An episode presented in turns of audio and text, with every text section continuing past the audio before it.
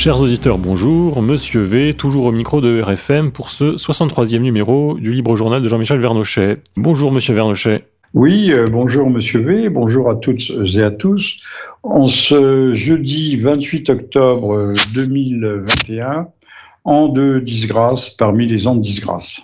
Et donc notre sujet du jour, il s'agit donc de Éric Zemmour, personnage médiatique présent depuis euh, des décennies sur la scène médiatique française et qui fait euh, beaucoup plus parler de lui en ce moment, car il semblerait qu'il ait un destin politique. Alors nous sommes là pour en parler. Alors j'ai envie de vous demander la question brûlante, euh, très bête de début d'émission. Alors Zemmour, candidat ou pas candidat? Alors il semblerait, avez-vous dit, qu'il ait un destin politique? Il aura le destin qu'on lui forge. Euh, il n'est pas seul dans cette affaire. Alors on, parle toujours de sa petite amie, euh, celle qui fait la, la, couverture de Paris Match et qui est sa directrice euh, de campagne. Je ne dirai pas son nom, c'est pas la peine, ça sert à rien. Et mais il est évident que qu'elle n'est pas seule et que derrière Zemmour euh, se profilent des forces réelles et des forces puissantes. Je crois qu'il y a un parallèle tout bête et tout stupide à faire.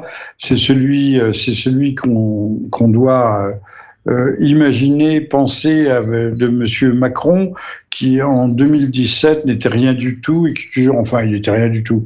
Il était vaguement connu. Il avait été un ministricule quelconque. Il avait euh, bazardé Alstom. Euh, c'est ça qui a fait sa gloire.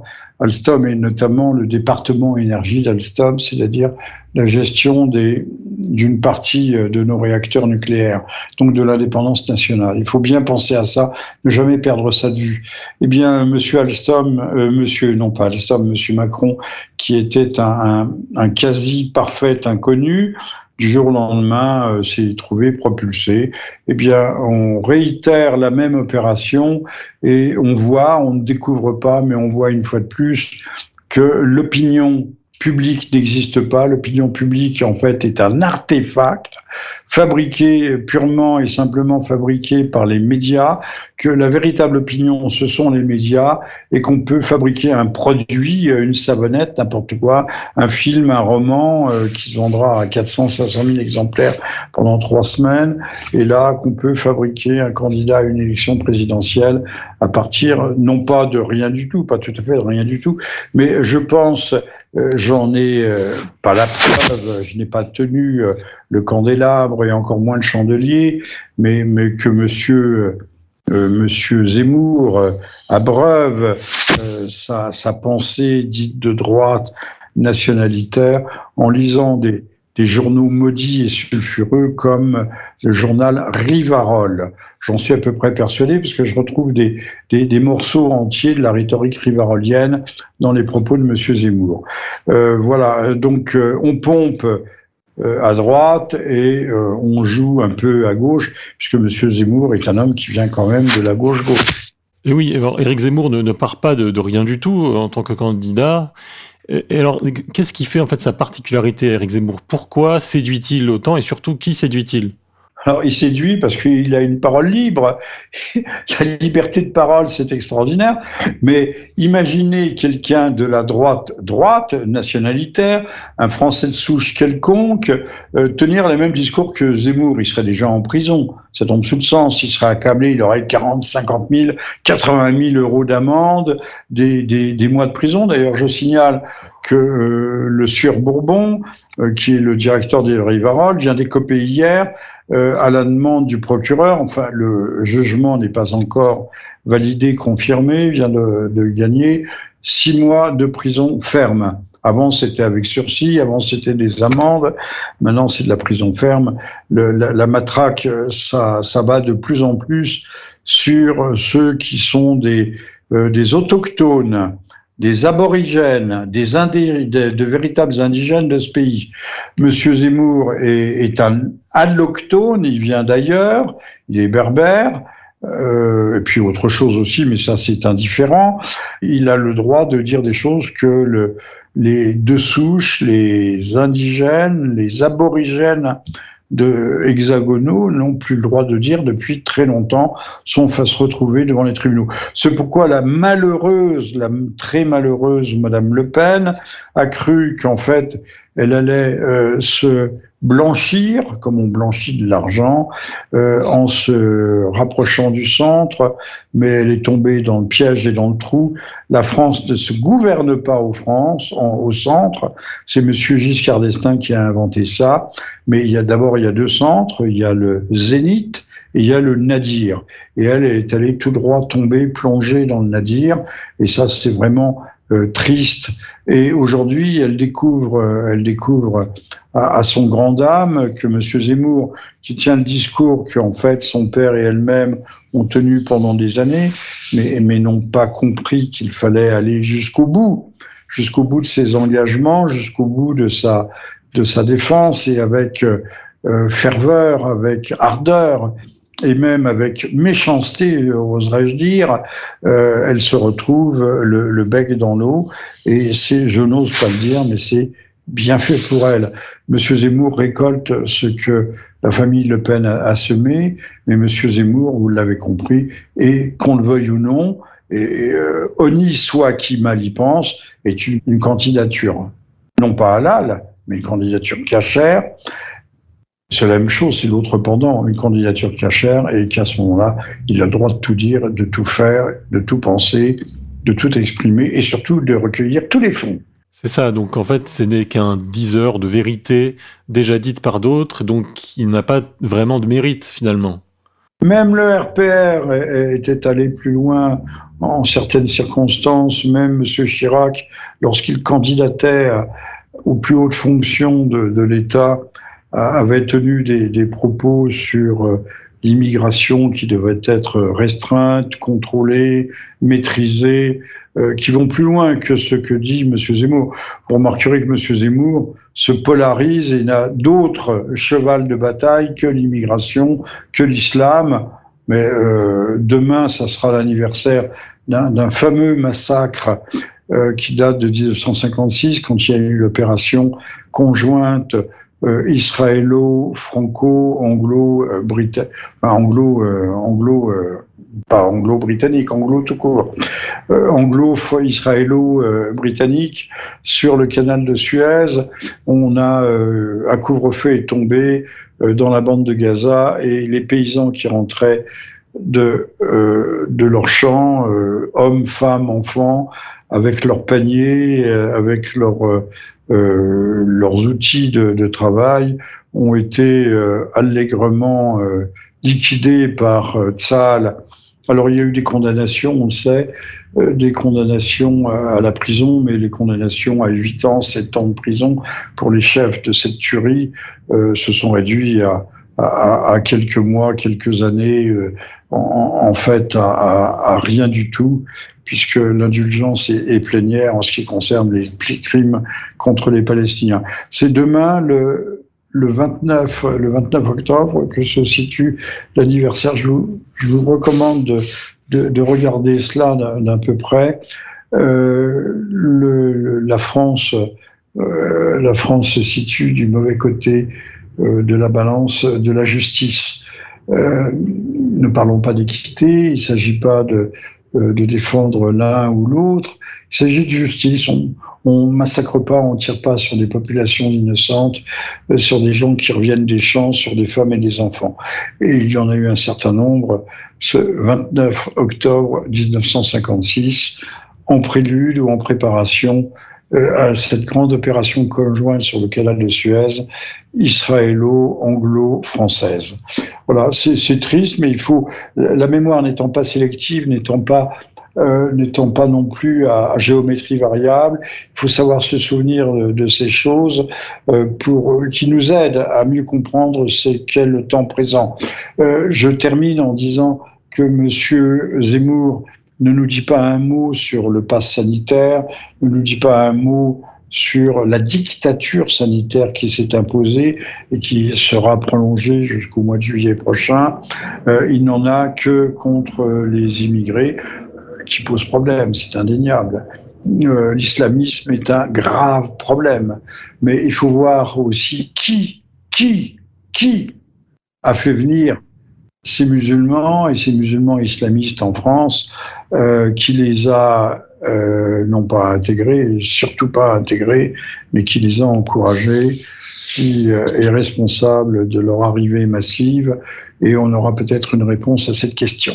justement, nous allons en parler car euh, nous l'avons dit, donc Zemmour euh, est, un diseur de vérités, des vérités que disait déjà Jean-Marie Le Pen en, son temps, et même des vérités que nous-mêmes nous disons, nous pouvons dire, mais nous devons expliquer du coup pourquoi nous, ne sommes pas zémouriens du coup. Bah, nous ne sommes pas zémouriens parce que M. Zemmour s'est arrogé, enfin plutôt on lui a donné un droit de parole qui nous revenait en priorité. Euh, personnellement, et en toute modestie, euh, M. Zemmour parle parce que moi, je suis interdit de parole. et interdit de parole, condamné, il faut même dire le mot, et je l'ai souvent euh, mentionné ici, euh, condamné à une certaine forme de mort sociale. Les Français n'ont plus la parole dans leur pays et c'est bien dommage. Et pour qu'il n'ait plus la parole, il faut que M. Zemmour l'ait, et l'ait en monopole. Alors, je reproche pas tout à M. Zemmour. Euh, ce qu'il dit est, bel et bon, au moins sur un certain nombre de, sujets. Euh, je l'ai vu euh, face à face avec un, vrai petit délinquant multirécidiviste de, banlieue. Il lui dit, mais monsieur, vous me dites que vous avez fait des bêtises. Non, ce jeune homme euh, aujourd'hui un homme fait, euh, est enseignant dans l'éducation nationale. Mais avant d'être enseignant, il a été condamné à plusieurs années de prison. Alors comment peut-on devenir enseignant dans l'éducation à l'éducation nationale après avoir été condamné à plusieurs années de prison? Ça, c'est un mystère, c'est extraordinaire, mais c'est comme ça. Enfin, ça fait partie des, beautés de, de notre époque. Et il lui dit, mais monsieur, contrairement à ce que vous dites, vous n'avez pas commis, vous n'avez pas fait de bêtises. Ce ne sont pas des bêtises, ce sont des crimes. Ce sont des crimes et des délits.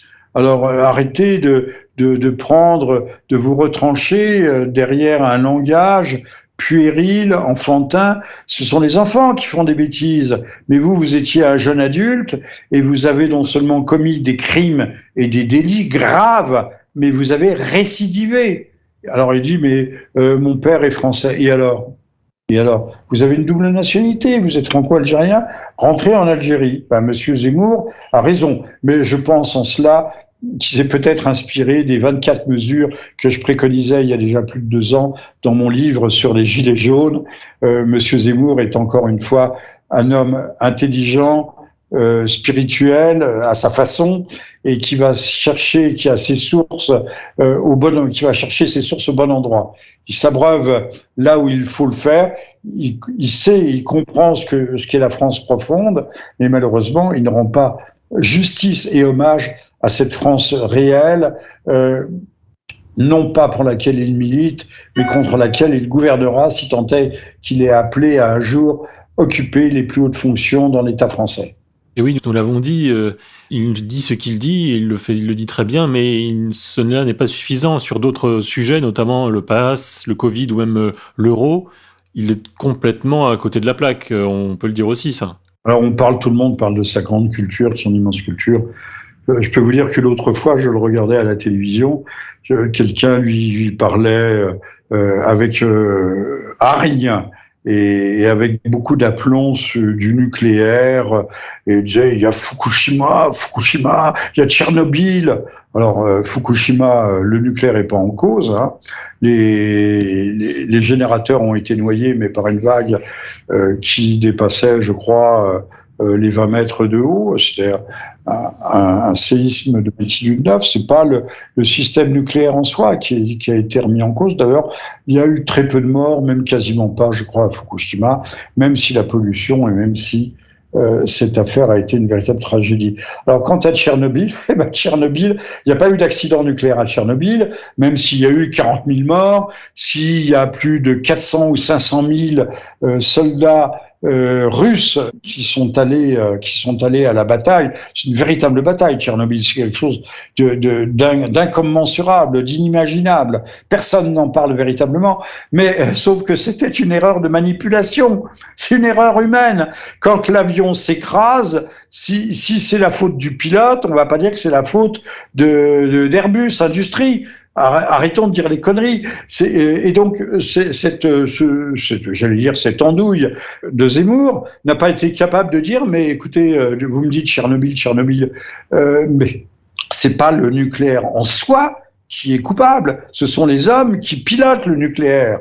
Voilà. Et si l'avion s'écrase, de la faute des pilotes, c'est pas de la faute de l'appareil. Je pense qu'il faudrait comprendre ça une bonne fois pour toutes. Nous n'avons pas d'autre issue que dans le nucléaire. Pas d'autre. Il n'y en a pas d'autre. Hein, si on veut faire du zéro carbone, c'est pas avec ces, ces, ces, trucs invraisemblables qui s'appellent les éoliennes, euh, qui ont 15 euh, ans ou mieux de durée de vie, ou les, ou les cellules photovoltaïques construites en Chine, euh, bouffeuses d'énergie à, n'en plus, vouloir, à n'en plus finir, et, qui ont une durée de vie également de même, du même ordre, d'une dizaine d'années. Non, c'est le nucléaire. D'autant que le nucléaire, les, les, nouvelles, non pas ITER, mais les, nouveaux surgénérateurs sont capables de bouffer les déchets et de les retraiter. Voilà, c'est c'est pas une fuite en avant, mais c'est ça l'avenir. C'est ce, quoi vers se dirige euh, non seulement la Chine populaire, populaire, mais euh, la plupart des pays du monde. Bon, et nous, on est là à marcher à reculons et à détruire euh, toutes nos industries. On nous parle, on nous parle d'emploi industriel. Je voyais Monsieur Mélenchon qui nous disait les ouvriers, la pénibilité, etc. Mais il n'y a plus d'ouvriers, il n'y a plus, d'industrie, il n'y a plus d'usines.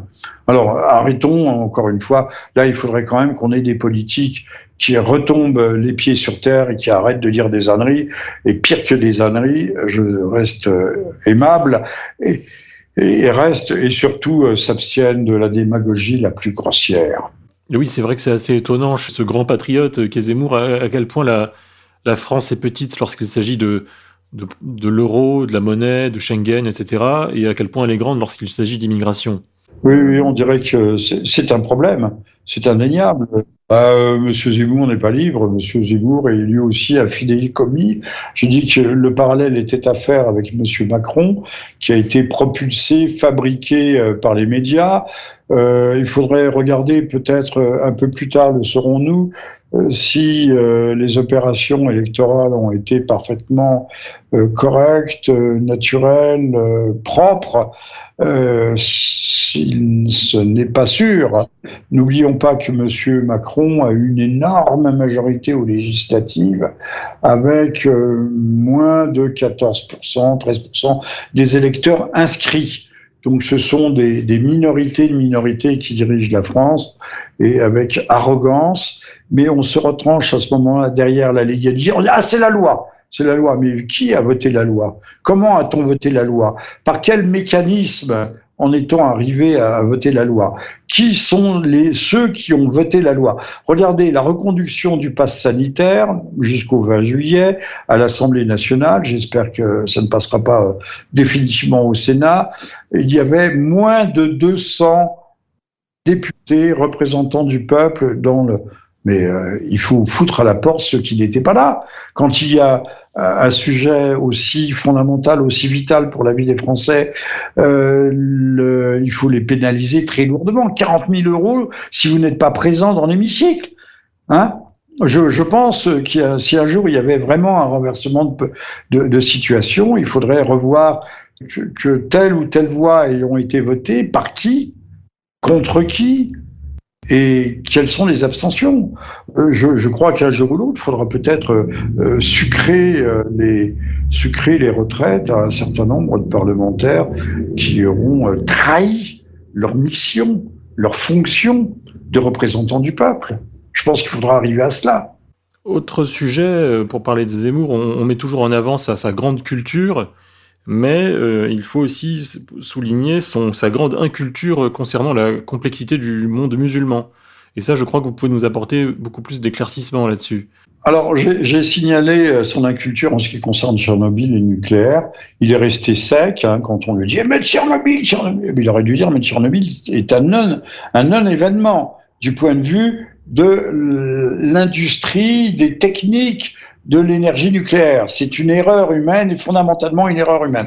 Une erreur catastrophique, une erreur tragique dont nous n'avons pas encore fini de payer les, conséquences. Mais euh, bah, Monsieur Zemmour a des, j'imagine, comme tous ces gens, comme il était sur CNews, avec quatre ou cinq secrétaires qui lui préparaient ses dossiers, on lui préparait ses questions et ses réponses. Alors il a une grande capacité d'assimilation. C'est vrai qu'il a des, il a des connaissances, mais euh, tous ceux qui disent qu'ils sont là à plat la langue pendante, Monsieur Zemmour est brillant, Monsieur Zemmour est cultivé. Je peux vous dire non, Monsieur Zemmour n'est ni, ni vraiment brillant, ni vraiment cultivé. Écoutez le soir Monsieur Boccoté, qui est pourtant très politiquement correct, ce Québécois c'est d'une autre, c'est d'une autre envergure intellectuelle. Euh, Monsieur Bocoté qui disait l'autre jour, c'était assez drôle, il parlait des journalistes incultes en ajoutant c'est un pléonasme. Euh, L'animatrice euh, se sentait presque prise à partie gentiment. Cette gentille dame de l'outre-mer, et mais inculte et journaliste, c'est un pléonasme. Il a raison il a raison. Les journalistes font preuve. Je vois ensuite, après M. Bobcoté, euh, qui a succédé à M. Zemmour euh, sur CNews, il y a M. Pro, mais M. Pro ne sait même pas ce qui se passe dans, le monde d'aujourd'hui, et c'est un professionnel. Il nous a annoncé, il a fait un appel au peuple l'autre jour, enfin il y a peu de jours, il y a une dizaine de jours, euh, savoir qui a eu des effets secondaires après le vaccin parce qu'il ne savait pas qu'il y avait des effets secondaires. Hein, il ne sait pas qu'il y a des, euh, des, des, organisations européennes, français, qui publient des statistiques. Mais ça, il faut se donner du mal. Il faut avoir de bonnes collaboratrices qui aillent éplucher les choses. Et je ne suis pas sûr qu'ils sachent euh, leur poser euh, les, bonnes questions Eh bien, euh, on n'a jamais eu la réponse, je crois pas. des effets secondaires, il n'y a que ça. Vous interrogez n'importe quel médecin, il vous dit oui, j'ai vu quelques morts du Covid. Ben oui, les vieux sont morts du Covid, ça c'est vrai. Surtout si on leur a donné du Rivotril. Et, le, les effets secondaires, les quelques médecins que j'ai pu interroger m'ont dit mais il y a énormément d'effets secondaires. Alors plus ou moins graves mais apparemment, il y en a beaucoup de graves. Euh, je regarde des, vidéos, mais c'est pas des vidéos conspirationnistes, ce sont euh, d'éminents spécialistes de la médecine aux États-Unis, en Europe orientale ou ailleurs. Euh, les effets secondaires sont indéniables. Euh, bon, monsieur, ça n'intéresse pas monsieur Zemmour. Pourtant, c'est une question, euh, c'est une question on ne peut plus euh, présente et, comme on dit aujourd'hui, bêtement prégnante. Donc on attend M. Zemmour, que M. Zemmour fasse preuve d'un tout petit peu plus de modestie. Ceci dit, euh, rendons, rendons-lui justice. Il a euh, de, de grandes qualités et on regrette bien qu'il ne soit pas, s'il aime vraiment tant que cela la France, au fond, qu'il aille faire une offre de service à Madame Le Pen. Euh, je ne sais pas si ça serait pour être son Premier ministre, mais en tout cas euh, pour conjoindre leurs forces et leur électorat. Et là, on aura peut-être une chance ou un espoir euh, de, de, renouvellement de la classe politique, parce que pour l'instant, quand même, les choses sont assez catastrophiques et sinistres. Et eh oui. Et alors, projetons-nous quelques instants dans un futur hypothétique euh, où Zemmour euh, serait le nouveau président de la République, que se passerait-il euh, Quels réseaux seraient les plus puissants? Qui verrions-nous en coulisses? Est-ce que les Goldnadel ou le, CRIF seraient toujours de la partie? Que peut-on espérer? Votre question est excellente. Je pense que le CRIF, euh, on voit bien qu'il y a une scission au sein de la communauté juive. En fait, la communauté juive est quand même dominée par euh, des amis de M. Zemmour, d'ailleurs, euh, comme M. Bernard-Henri Lévy, qui lui ont fait, qui lui ont réservé des attaques plus sévères, M. Attali, qui sont des mondialistes. Alors, depuis le 19e siècle, on avait un historien français qui s'appelait Bos et il parlait de la guerre perpétuelle entre peuple de Juda et peuple d'Israël. Le, peuple d'Israël, c'est ceux qui avaient épousé les valeurs de la gentillisse. La gentillisse, c'est l'enracinement dans la terre. Bon, euh, c'est Israël aujourd'hui euh, qui euh, est sioniste et donc d'une certaine façon, d'une certaine façon nationaliste. Et puis le peuple de Juda, c'est Monsieur, c'est Monsieur Soros et, tous ces gens qui veulent la Jérusalem terrestre euh, avant toute chose et qui euh, sont au fond pour l'éclatement de la bulle euh, franco-française. les Français ne les intéressent pas Euh, ce qu'ils veulent, c'est euh, un monde sans frontières. Ils veulent une termitière humaine qui s'appelle euh, le, Nouvel Éden. C'est le, paradis terrestre, c'est le paradis des communistes. Hein. C'est exactement la même chose. Ils portent un autre nom, ils ont un autre visage, mais ils veulent arriver à la même chose par d'autres par d'autres moyens. Hein. Un collectivisme, d'ailleurs, je vous ferai observer qu'on nous parle de plus en plus de suppression de la propriété privée. On parle de toutes sortes comme ça. Il y a un, secrétaire d'État chez nous tout à fait extraordinaire qui veut euh, supprimer les pavillons de banlieue. Euh, qui voudrait euh, que les, gens se regroupent. Ben, on veut revenir à 1917, pourquoi pas les appartements partagés avec des colocs Hein, c'est sympa, ça fait jeune, mais euh, encore une fois, c'est ce qu'on appelle la termitière humaine.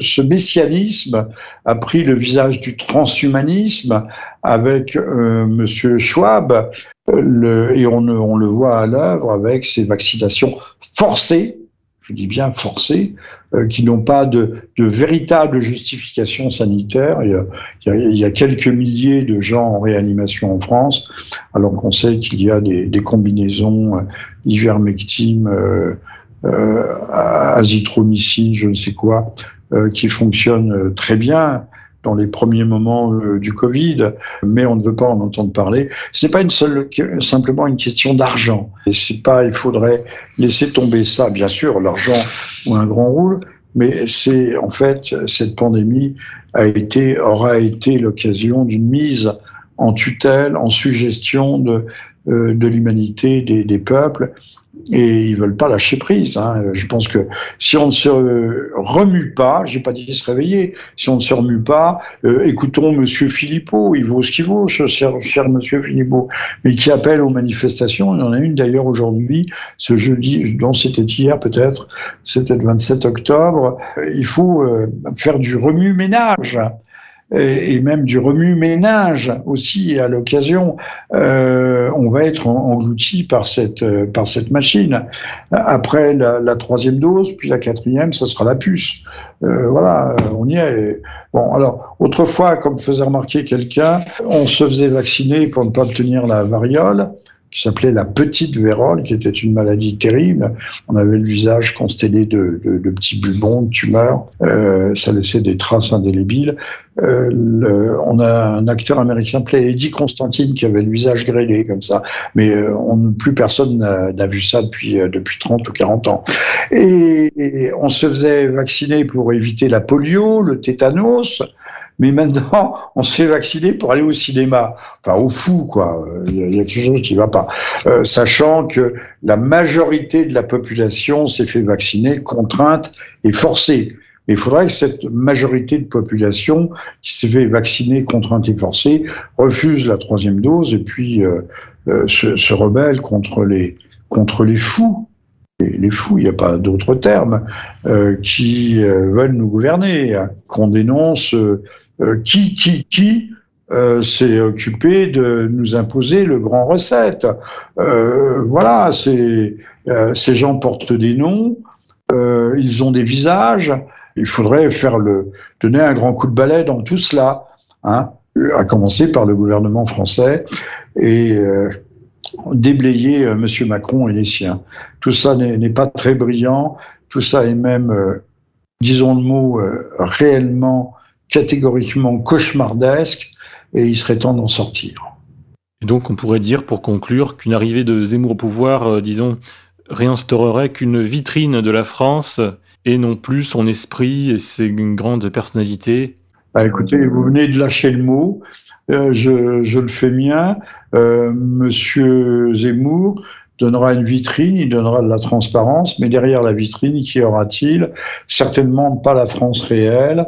Et on peut imaginer que Monsieur Zemmour, s'il parvenait à ses fins, euh, bah, serait comme les autres. Ce serait, euh, voilà, Monsieur Zemmour ne fera pas de miracle, il n'a pas de baguette magique, et aujourd'hui, euh, il bat les estrades, c'est une chose, mais a-t-il véritablement une vision profonde euh, de ce que doit être, devrait être notre destin? Ça, je n'en suis pas sûr, loin d'être sûr même. Eh bien, écoutez, merci à tous nos, toutes nos auditrices et auditeurs en ce jeudi 28 octobre pour ce 33e Libre Journal. Merci à vous, Monsieur V. Merci beaucoup à vous, Monsieur Vernochet. J'ai publié au mois de juillet un livre qui s'appelait L'Empire du mensonge et les nouvelles dictatures sanitaires aux éditions des CIM. Je vous recommande de le lire, ou en tout cas de le faire lire, et, et de le faire lire parce que il n'y aura plus personne pour parler et plus d'édition. Il n'y aura plus de voix qui se fera entendre venant de la France profonde si vous ne soutenez pas notre effort. Et Dieu sait que vous-même, Monsieur V, et euh, moi-même et mes amis, euh, nous consommons beaucoup d'énergie pour faire entendre un filet de voix. À très bientôt et merci encore. Chers auditeurs, cette émission est à présent terminée. Nous allons nous quitter avec le proverbe du jour. Le serpent change de peau, mais non pas sa nature. Au revoir.